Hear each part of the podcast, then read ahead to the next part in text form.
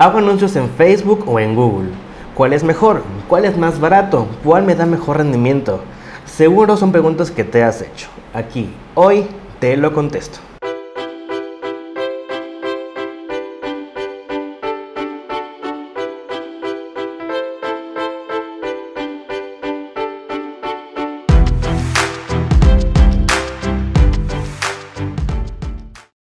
Bienvenidos a un capítulo más de este podcast con que se come el marketing digital. En esta ocasión vamos a hablar de un tema que es muy controversial y que hay muchas dudas al respecto. ¿Hago anuncios en Facebook o en Google? La respuesta es depende. ¿Qué? ¿Esperabas una respuesta absoluta? Big News no existe. Ahora sí, expliquemos esta respuesta que parece no ser respuesta, pero sí es respuesta.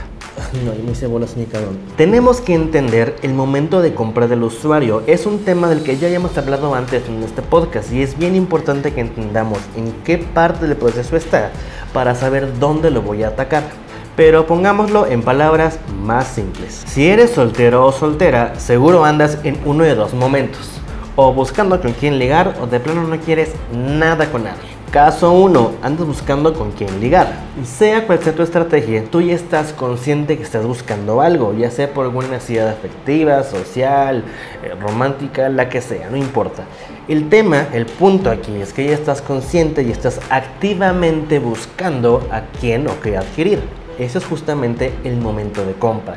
Cuando tú ya estás buscando en el mercado lo que quieres para ti. Yo voy a decir lo que te quieres comer, pero iba a sonar muy feo. En este punto ya estás en un proceso muy avanzado de compra, ya estás investigando, ya estás comparando porque obvio, no cualquier cosa va a llenar tus expectativas. Entonces no se trata de que vas a andar con el primero o la primera que te topas enfrente, sino que vas a buscar eso o aquello o aquella que realmente llene tus expectativas, que realmente te ofrezca valor. Ahora, ¿qué es lo primero que hacemos cuando buscamos algo? Vamos a Google. Justamente es el tema, cuando ya estás consciente de la necesidad que tienes, de lo que estás buscando, cuando ya tienes muy presente esa necesidad, entonces vas a Google porque estás haciendo una búsqueda activa e informada.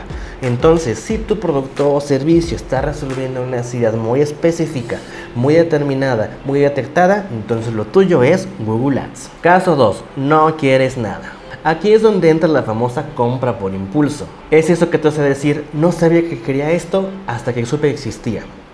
no, yo me hice bolas mi cabrón. Funciona algo así, es más un tema de atraerte ya sea con contenido, con algún producto muy novedoso o ya sea con este valor o esta sorpresa que te hará comprar de forma pues más que nada impulsiva e imprevista. Facebook, Instagram, redes sociales en general buscan tentarte para hacerte caer en una compra por impulso o una compra que no es tan planeada, es un poco más imprevista. Sin duda el potencial de venta de es inmenso, eh, pero es algo así como el one night stand de, de las ventas online. Esto no quiere decir que sea su única capacidad y que no sea posible vender productos de un ticket más alto o un producto o servicio que sea más colocado. Por supuesto que se puede, pero requiere toda la construcción de un embudo y una estrategia de ventas para que eso suceda.